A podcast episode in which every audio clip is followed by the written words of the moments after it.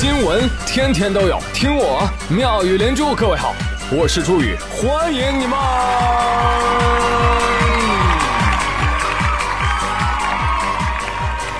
谢谢谢谢谢谢各位的收听啦！今天起床打开门，哇哈！起床、洗脸、刷牙，送去火化，一气呵成。就这么热，本来还打算去游个泳，结果接到教练的电话说，因为最近的水温过高啊，这个游泳课教学取消了呀。不过天气热也好。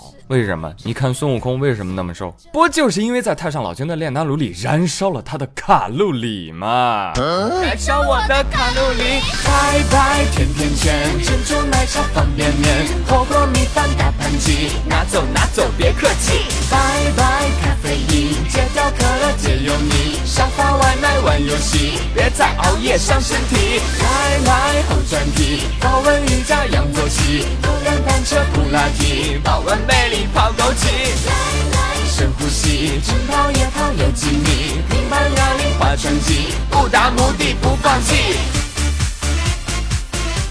真的，这天热又有天热的坏处。你像上一期节目就说了啊，这个东北也持续高温，像辽宁就是这样，海参大规模的死亡。根据当地的养殖户说啊，自家损失个三四百万啊，有的朋友损失高达几千万元。而专家说了，这次是毁灭性的灾难，光大连地区保守估计就得损失一百个亿。哎呦，坏事儿了啊！这以后去吃面，老板来碗海参炒面。不好意思，没有海参。海参呢？热死了，不对吧？那海参死了，谁来炒的面呀？我叫海参，面是我炒的。那问题来了，你说这热死的成堆成堆的海参可怎么办呀？热死的海参不要扔，裹上鸡蛋液，沾上面包糠，炸至两面金黄，大人小孩都爱吃，隔壁的小孩都馋哭了。得，那要是海参热死了，咱不吃不就得了吗？对不对？吃龙虾怎么样啊？这个周末听到了一个很爆炸的新闻，说是广州某女士带孩子在餐厅就餐的时候，点了一个蒜蓉焗龙虾，吃着吃着，孩子说：“妈妈妈，我吃到一块嚼不动的芝士，你看看，我还能拉丝儿呢。”妈妈一看，我去，这不是口香糖吗？这是。忍住，忍住，朋友们啊，没有结束。原本呢，我也认为这只是一个餐饮卫生相关的新闻，但是万万没想到。餐厅经理说：“也许这个口香糖是龙虾自己吃进去的呢。”放屁！龙虾说：“我不是，我没有。”对呀，我算是发现了，人类之所以能支配起其他的动物，可能就是因为有太丰富的想象力啊。这个龙虾吃了口香糖，这个说法您信吗，朋友们？说出来惭愧，我差点就信了。而面对这个说法，网友们表示：“我们不接受，大不了当场实验呗。”抓来十只龙虾，如果有一只把口香糖吃下去，就算我输。龙虾说：“大哥大姐，大家好，我他都要死了，能不能不为难我呀？” 而为了不强行为难龙虾吃口香糖，另外一部分机智勇敢的网友纷纷跳出来为龙虾洗清冤屈。啊，有网友说了：“无知啊，那个不是口香糖，那个是龙虾的精囊。”精囊？不是不是不是，龙虾的什么什么什么什么什么东西？妈呀，我有点失态，老脸一红啊，感觉受到了侮辱啊！这个口香糖发现的位置是在龙虾的头部啊！我说这位网友，你家龙虾精囊长头部啊？对呀，真是有意思。后来我一查，果然是。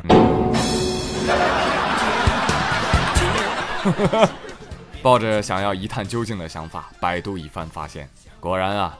虾这种生物，它的精囊都长在头部这个位置，这不禁让我想到，宇哥还是正太时听过这样一个笑话：有一天，一只大象问骆驼：“哎，你的咪咪怎么长在背上啊？”骆驼说：“死远点儿，我不和鸡鸡长在脸上的人说话。”龙虾说：“您慢慢聊，哈哈，我先走了。”哎，朋友，我突然觉得。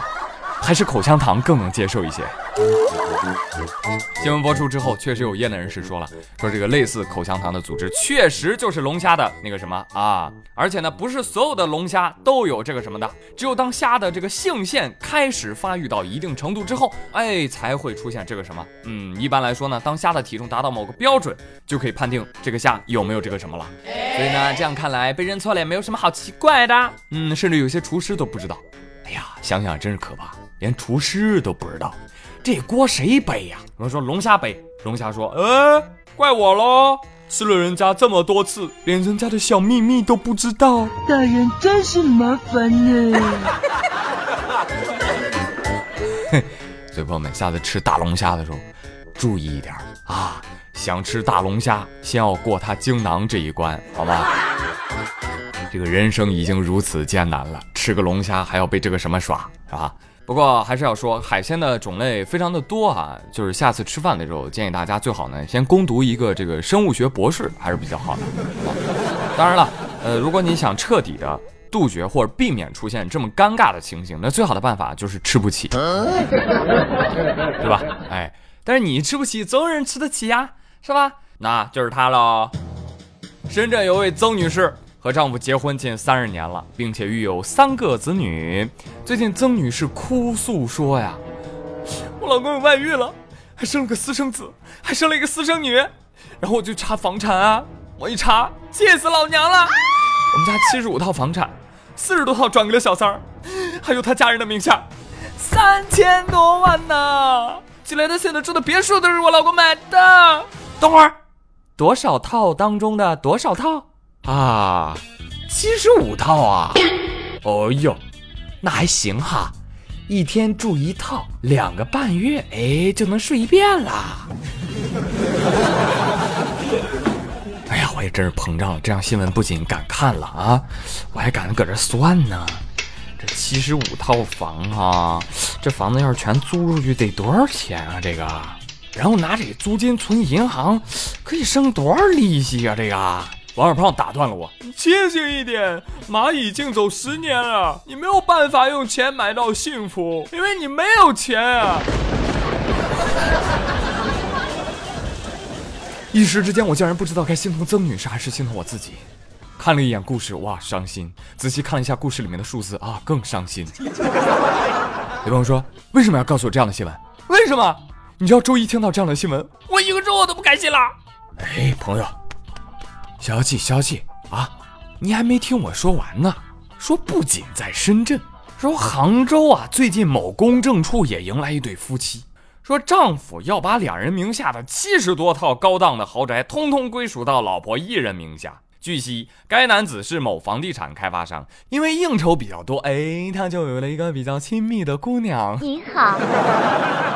此举一方面是为了不让老婆跟自己离婚，另一方面也是为了表明自己的忠心。朋友们，经过反复再三、一次又一次、周而复始的对比，这两口子跟深圳那两口子不是一家人。呃，请问一下，那个比较亲密的姑娘，是不是就是我们常说的小死瑞？简直就是矫情。这个故事同时也告诉我们啊，告诉我们就是手上没有七八十套房子，你想什么出轨的事情了？是不是？是是是是是，我们穷人不配出轨 哈。哎，不对呀。其实呢，这个夫妻相处时间长了，确实就会有一些嫌隙啊、矛盾啊。但是你知道吗？如果生活当中能够改变一些说话做事的方式，可能就能够挽救你的婚姻。你比如说，把谢谢改成谢谢你。把随便改成听你的，把我不会改成我可以学，是吧？类似于这样种种的沟通，让人感觉到尊重的温柔，这样的婚姻能不好吗？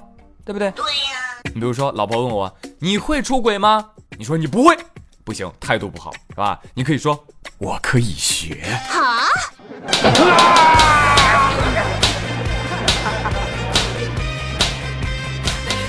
好了嘞，今天的妙连珠就说到这儿啊，又到了我们读上期留言的时间了。上一期节目当中呢，我问大家，你们有没有做过什么奇葩事儿啊？啊，都不好意思跟别人说的，来跟我说一说啊。来看看啊，青龙山交通队长小小他说：“敌敌畏，敌敌畏，好喝又开胃。”哦，这位朋友看来是喝过是吧？呃，所以现在是什么鬼在给我留言？好，再来看，我就是大佬，没错了。本期点赞最多的糗事留言，他说：“我小学的时候有次考试，几乎整个年级都拿了计算机。”但是呢，他们都是买了一种像手表一样的，戴在手上不容易被发现。但是我呢，哈哈哈，我拿了以前那种老式巨无霸，好在老师也不怎么注意，趁机不备我就拿出来用。这一用不要紧，整个考场回荡着一句归零。只认识一个美女叫做婷婷，还有一个纹身的美女叫做平平，但是长得最好的还是她，叫做。他们都问我出去走走吗？我说那去哪里？他说去。白酒、红酒、啤酒让我选选，问他能喝多少？他说喝了三箱，我觉得都还不够。他们都说我酒量真的是六六六，又要问我爱他有多深，一看到底二点六分。再来看网友我爱做二级，他说我学科目二了，今天下午我把车开进花坛里，有块砖挡住了我的车轮，一踩离合器我就想倒出来，结果熄火了，重复了三次。在副驾驶上看电影的教练实在是不耐烦了，下去，我就灰溜溜的下去了。教练，你别吓我啊！结果教练后来帮我把车给倒出来了，然后我再次上车，我就特别紧张，然后我就一脸认真的问教练，我怎么一下车一上车，这腿啊就够不到离合器了呢？怎么踩都踩不上。教练说：“你是不是傻？调座椅。”上官陈鹏说：“高中的时候吧，我住一个寝室啊，因为我们寝室有七个人啊，有两个人是正对着睡的啊，因为中间多放了一张床嘛。可怕的是啊，有一天我们两个人早上醒来啊，发现我们两个人竟然是抱着睡的。这个时候寝室老师刚好看到了我们。Just you know why. 怎么了，陈鹏？来我这儿发喜糖呢？来来来，朋友们，来我这儿打个赏哈，就当随份子了啊！好，最后再来看 No No 猫小猫，他说我家呀有俩娃，一个狗娃，一个娃。有天早上吧，我没睡醒，我就带着我的娃出去遛弯去了，然后来到草地，我就跟他说：“宝宝尿吧。”我的娃就看着我，一脸的莫名。